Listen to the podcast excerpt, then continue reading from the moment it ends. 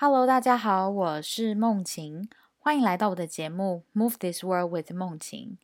在这里，我会和你们分享能让我们 move the world 的人事物，会是鼓舞人心、值得我们学习的人，也有可能是健康养生、运动的知识尝试，也有可能是实用的书，甚至是好物推荐。那就跟着我一起用这些分享来 move the world，改变世界吧。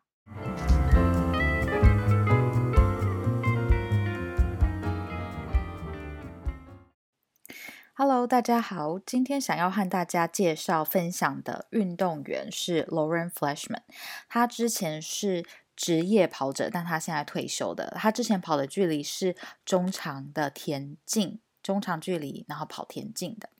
他同时呢，也是一个能量棒还有能量甜点品牌的联合创办者。他们这个品牌呢，叫做 Picky Bars，是在二零一零年的时候开始的。同时呢，Lauren Fleshman 他也是一一本书的作者，出书。然后他出的这本书叫做 Belief Training Journal，这个是一个训练日志，是在美国职业跑者啊、业余跑者之间呢非常。热门的一个日志，那他这个日志里面呢，就除了说跑者本人他可以记录他当天的训练内容，他这本书里面还会提供一些训练的建议和励志的话语等等。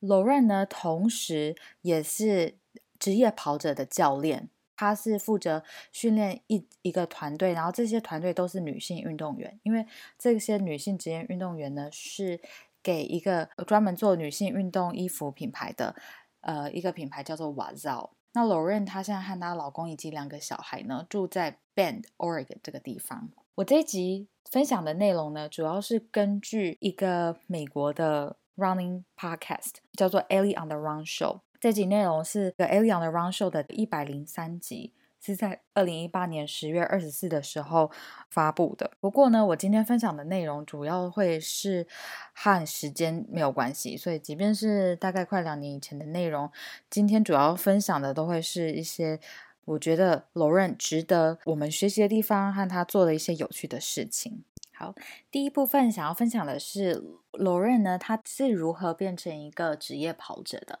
他说，小时候呢，他基本上就是喜欢跑步，因为跑步带给他感到自由奔放、自由自在的感觉。他当时不觉得说他会是成为一个职业跑者，他不觉得自己够强。可是，在他大四的时候，他就想说，他说不定可以努力去争取一下冠军的头衔，这样子。在除了跑步之外呢，他当时有一个很大的想法，是他想要当医生，可是。他当时有一个内心的冲突，就是他同时想要当医生，但又想要未来成组成家庭当妈妈。他想，他就往身边一看，看到嗯，身边没有就是认识的长辈或认识的人，她是一个女性的医生，所以他就觉得说，当妈妈和当医生这两件事其实是冲突的。他要把他这个内心的纠结呢，和他的跑步队友分享。他说，当时他并没有得到一些就是。鼓励他，或者是让他改变心意的回应，所以他最后就决定说，那他就不要当医生好了，他就嗯可以接受说他未来为了要当妈妈而放弃当医生这样。那时候他给自己的台阶下的理由就是说，或许他可以当一个那个高中的理化老师，这个也是他蛮蛮有兴趣的一个职未来的职业。接下来要分享的是。Lauren 呢？他在职业跑者的过程，以及他为什么决定要退休？他其实是少数能涵盖中长距离都有好的表现的职业跑者。他从八百公尺到马拉松距离都有好的表现。他个人最喜欢的跑步距离是五公里距离。他说：“五公里这个距离呢，其实是对于任何初初学跑者呢，或者是业余跑者呢，都是很可以接受的距离。但是五公里这个跑步距离又是非常有挑战性，需要特定的能力和技巧才才可以有好的突出的表现。那为什么他会决定退休呢？因为他自己了解到说，他天生他在跑步的生理学上没有优势，没有这个优势，就是没办法让他有很长的跑步。职业跑步的生涯，因为这样子他容易受伤，就要常常去呃处理受伤这个问题。所以在他三十几岁的时候，他那时候想当妈妈的时候呢，他又要处理一个自己跑步受伤的问题，所以他就想到说，如果她怀孕之后要跑回到怀孕前还有受伤前的表现水准，然后和当时那些有用药的跑者一起站在同样的起跑线来比赛。这样要努力的机会成本太高了，所以他就决定退休，然后去寻找其他方式，让他可以持续喜欢跑步。接下来他分享就说，在他怀孕期间、怀孕后，整个过程呢是否对他的跑步事业有影响？我觉得呢，他分享到一个非常好的观点。第一个就是，其实要决定要生小孩这件事情呢，对每个女性，不管你是不是职业跑者，或是你的职业妇女。就一般女性都会是一个在本质上都是非常有挑战性的决定，因为它是一个风险，它没有办法决定说你怀这一胎，你的身体到底会往好的表现前进呢，还是不好的表现前进。所以呢，他想要给想当妈妈，或者是正在怀孕，或者是已经产后的女性呢，一个建议就是说。当你在网络查说别人的怀孕过程、怀孕经验、产后经验的时候，你不要把你查到的那几个人来当做你的目标，当做你给自己的期望。为什么呢？因为那些人都只是他自己那时候单一一次的经验，那这些东西拿来以偏概全的，其实是对自己非常不公平也不好的。以她个人经验呢，她怀第一胎的时候，她跑步跑到怀孕第三十二周，然后那时候她每次跑步就感到，嗯，膀胱受到压迫，然后开始有严重的抽筋情形，所以她就决定停止跑步，开始走路这样子。她个人的经验是，产后恢复运动其实对她来说没有太大的困难。她是想说，或许是因为她在怀孕期间都有在持续运动的关系。不过可惜的是，她说，或许是怀孕的荷尔蒙。造成这样子，就是说，她产后呢持续有阿基里斯腱肌腱炎的问题，那这个就是一直干扰着她跑步，就会常会不舒服。所以在产后大概一年半的时候呢，她就决定去动手术把这个问题解决掉。她说，产后的女性运动员呢，其实大家都是带着放大镜在检视的，大家都想要知道说，这个女性运动员产后。她到底是成功的回归战场，还是呢？她已经没办法恢复到她之前的表现水准？这样，他觉得这样子是非常不公平的。他认为说，不管在任何职业，是跑职业跑者、职业运动员，还是各行各业，大家都应该要把就是女性生儿育女这这个过程呢，看成是女生天生本来一个正常的生命过程。在我们节目一开始的时候，我有提到说，Lauren 她现在是一个女性运动衣服品牌 Wazal 所赞助的职业运动员的教练。那基本上就是，其实 Lauren 呢，她在一开始的她的职业跑者生涯呢，她的赞助商其实是 Nike。但在在被 Nike 赞助的状况下呢，他其实感到非常不自在，特别是就是用禁运动员用禁药被炒得非常热门的那段期间。譬如说呢，那有一个很有名的脚踏车运动员叫 Lance Armstrong，那说即便那时候即便 Lance Armstrong 有公开承认说他有用禁药，Nike 还是最后一个停止赞助 Lance Armstrong 的赞助商。他说，甚至呢。在当时，当 Armstrong 有公开承认他用禁药的时候，Nike 还有大楼是仍然持续用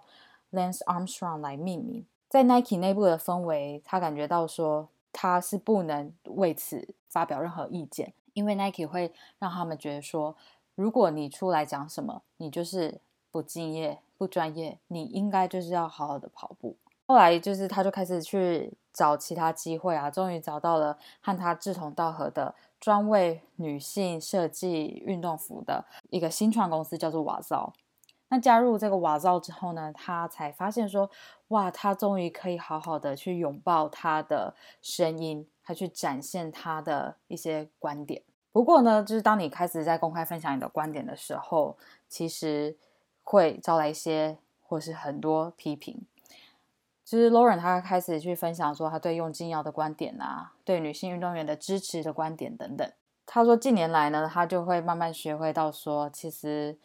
你不要怕被别人家讨厌，因为你只要发出声音，就会有人想要讨厌你。所以他也慢慢学会了如何处理，还有面对那些批评。而在二零一八年这个访问期间呢，Lauren 他其实是一个美国跑步的机构叫 USA Track and Field（USATF） 里面的运动员董事会的成员之一。那 Lauren 就分享到说，以他的观点、他的观察，说美国职业跑者遇到的最大困难是什么？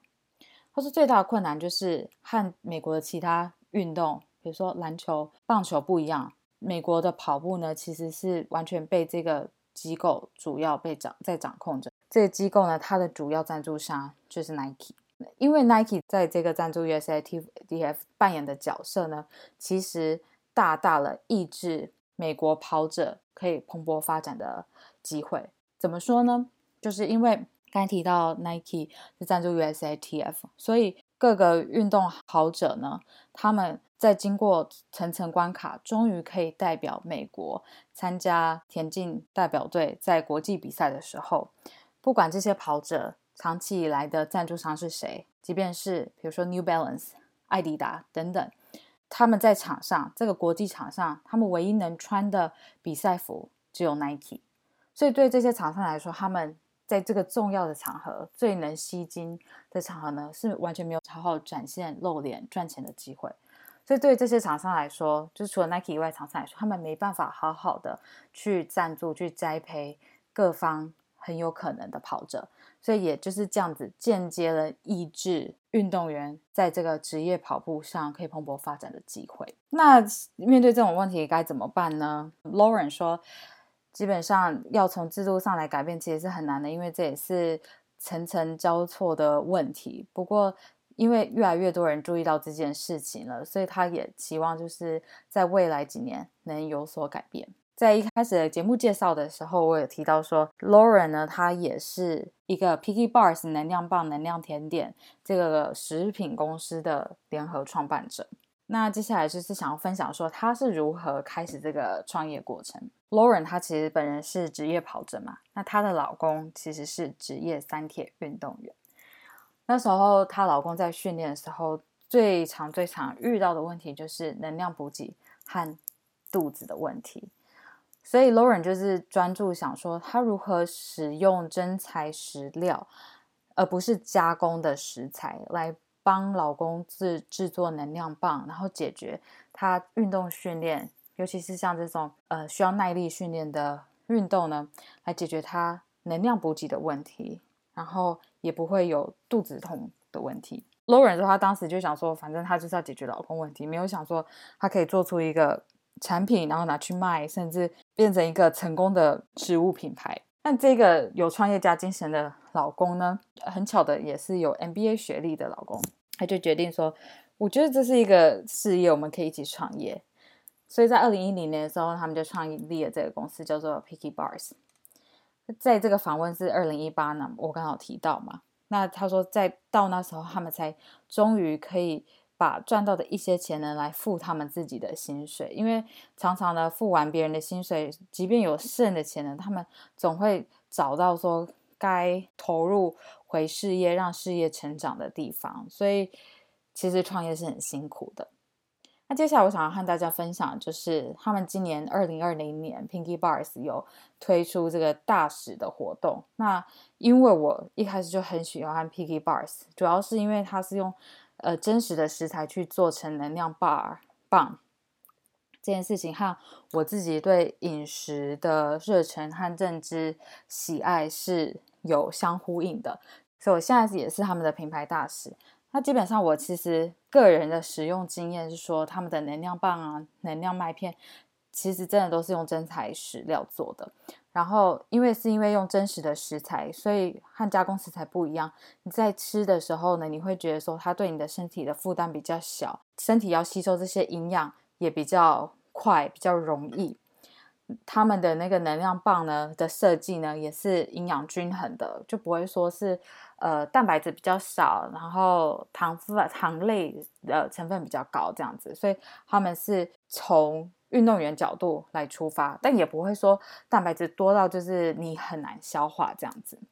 所以其实我蛮推荐他们的产品，是给说如果你是需要能量补给的人，可以是一般人，比如说你午餐跟晚餐之间有嘴馋，想要吃点东西，肚子饿想要吃点东西，这是很好的能量补给。或者是你是有在运动习惯的人，比较容易饿，你需要一些餐间的点心安排。那如果有时候忙没办法有时间自己做自己准备的话呢，Picky Bars 是很不错的产品。接下来要分享的是 Lauren Fleshman 呢和她老公相识的过程，以及他们夫妻育儿的一些小小的分享。基本上呢，在美国大部分的大学呢，他们会有提供一些奖学金给优秀的跑者来代表他们学校来跑步，所以是可以领运动奖学金来读大学的。所以，如果你是在高中有不错的表现的话，你可以去申请你有兴趣的大学。那他们的大学如果对你有兴趣，他会邀请你在入学前呢来参访他们学校，再决定说你要不要来就读这一所学校。当时 Lauren 呢，她去参观是丹佛大学。那她现在老公呢是当时的大医生，所以那时候就是由该校当时的跑步运动员呢去接待呃未来可能的新生这样子。Lauren 就回想说，她当她第一眼看到她现在老公的时候，她当下就觉得说，这个人太帅了吧。虽然他的打扮非常的奇特，她记得说，她当晚就在自己的日记上写下说：“我今天遇到了我未来的老公。”她说，她当时会有这样子的感受，这样子的反应，其实是蛮反常的，因为她说，高中的她其实是对男生基本上是没什么兴趣的。那现在时间就快转到说，他们生完第一个小孩之后，他们的夫妻关系其实有了很大很大的挑战。所以当他们生完第一个小孩之后，他们就依照过去两个人的生活形态呢来做分工。他们当时的分工原则就是说，如果你适合做什么，那你就去做那件事情；我适合做什么，我就来做这件事情。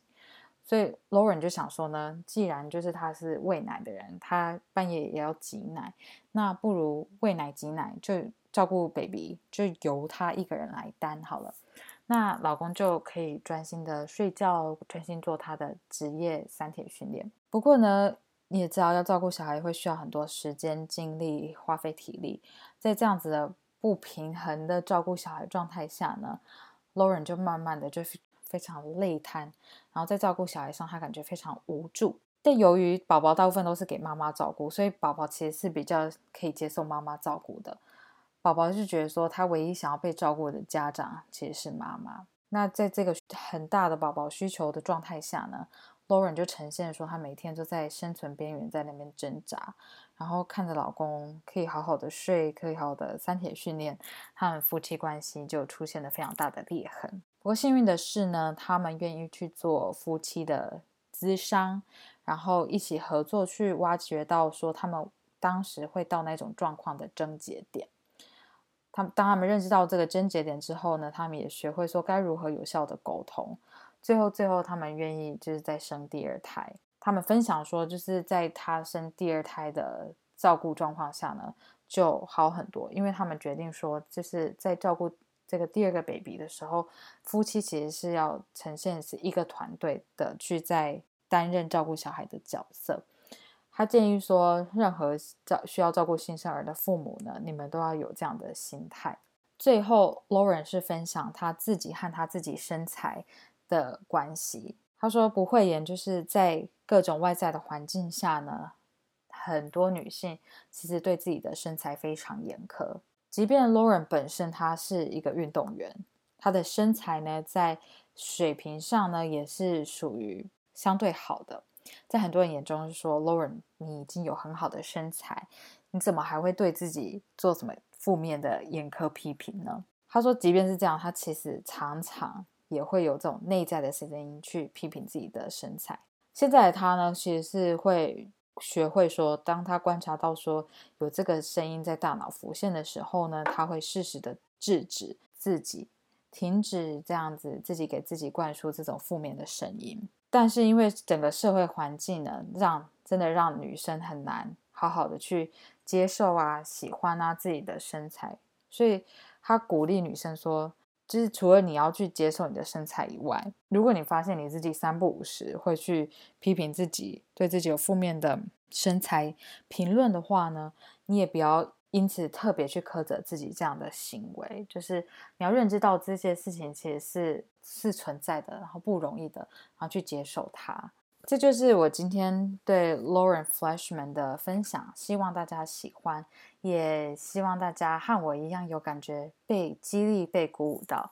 那如果你们对他有兴趣呢，可以到这个 Ellie on the Run 的 Podcast 看他下面的 Show Note 的一些连接，或者是你也可以直接去追踪。Lauren 啊，也可以去追踪 Piggy Bars 啊，他们的这个能量棒品牌，也可以去追踪 w a z o 这个运动品牌。谢谢大家的收听。那如果你们有喜欢的话，再麻烦你们按赞、留言和分享，还有追踪哦。